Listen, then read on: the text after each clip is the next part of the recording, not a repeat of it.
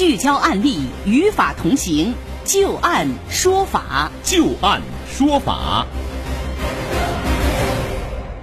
欢迎大家继续关注收听由知金和河北济民律师事务所的刘小龙律师为您带来的就案说法。接下来我们再来和您聊一聊有关于拼车这个事情啊，在拼车上班的途中发生了交通受伤，这责任应该由谁来承担呢？最近，山东省济南市钢城区人民法院就审结了这样一起机动车交通事故责任纠纷案件。接下来我们就来详细了解一下。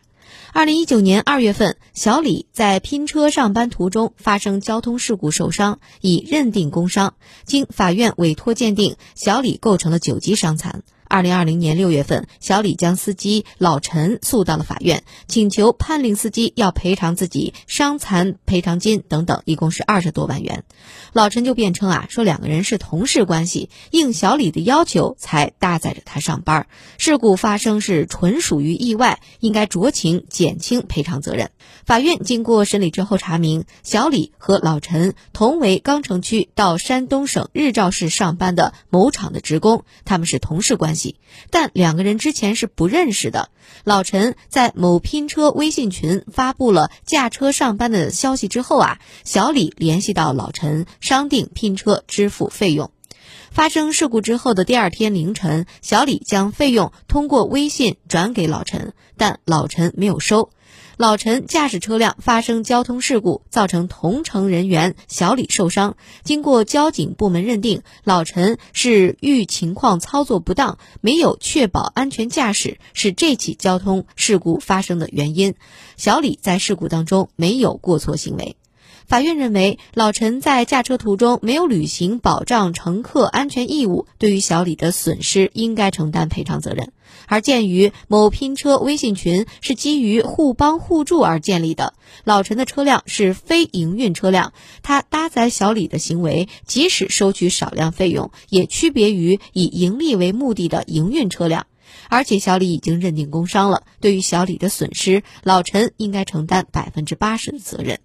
法院在分清责任之后啊，依法判决老陈要赔偿小李伤残赔偿金等等各项损失，一共是十五万多元。那接下来我们就来听一听刘小龙律师对于这个案子的分析和点评。类似这样的案件，其实以前啊，就是刚刚有这种拼车这种这种行为发生以后呢，呃，类似这种案件发生挺多的。这一类案件啊，其实从判决结果来说，基本上都是确定的。就是一旦你在拼车呀，或者是搭载搭乘的过程当中出现了人身损害，那么一般呢，我们这个承运人或者说我们这个司机啊，都会要承担赔偿责任。为什么这么说呢？从呃事实上来说呢，它是构成了两个法律关系，对吧？那么第一个是交通事故的这种人身损害赔偿的这个法律关系，另外一个呢就是。呃，运输这样一个合同关系，那么基于这两个关系呢，从这个司机的角度来说，就特别的呃难以处理。就是假如说啊，就是我们这个发生交通事故了，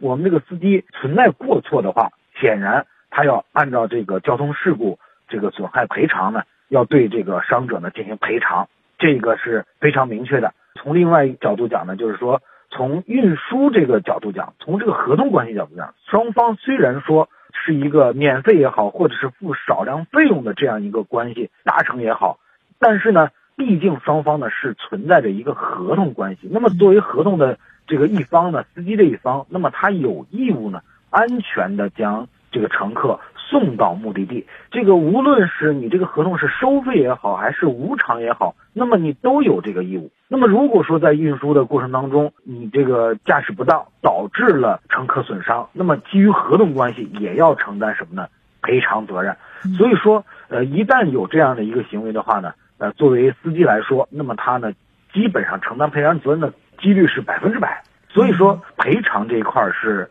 没有问题的，那么只不过是什么呢？就是如果说存在着这个有这个收益和没有收益的这样一个区别，就是说，假如说我是一个免费达成，或者是一个合理的费用之内的这这么一个达成，那么在这种情况下呢，作为这个司机一方，就合同关系角度来说，他呢这个要承担的赔偿责任或者说赔偿义务呢，相对来说呢，就要比盈利性的或者说有收益的这样的行为呢。要轻一些，因为毕竟是他的呃这个这个行为呢是有叫做人情也好，或者叫做就是负利益的帮助行为也好。那么在这种情况下，受助人呃存在的损害，那么适当的减轻这个司机的责任，这个也是情理之中的事儿。嗯，所以说拼车这个行为本身啊，就是你不管是有费用还是没费用，那么作为司机来说。你收钱不收钱，你盈利不盈利，你的一个基本的义务就是保证安全驾驶，把这个乘客安全的送到目的地，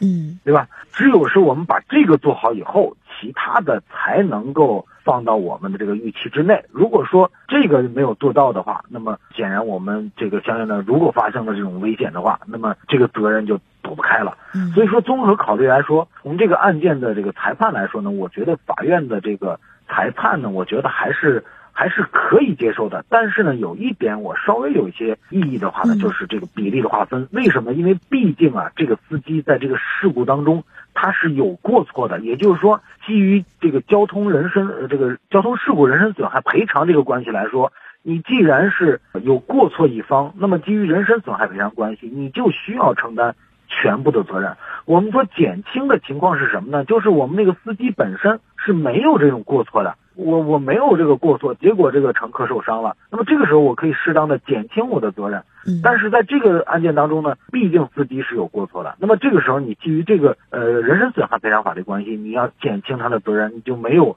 适当的依据了。所以我我觉得啊，这个判决是合情，但是呢，我觉得依据欠缺。嗯，明白了。呃，应该说有偿拼车这个是城市生活当中现在比较常见的一种出行方式。它有好的地方，比如说节能环保、缓解交通压力等等，它是有好处的。但是在这里也是提醒所有啊，享有这个有偿拼车，尤其是这个司机朋友开车的这一位啊，如果想让这个同城人搭便车的同时，您首先应该时时刻刻注意自己审慎安全保障义务，这个是非常重要的啊。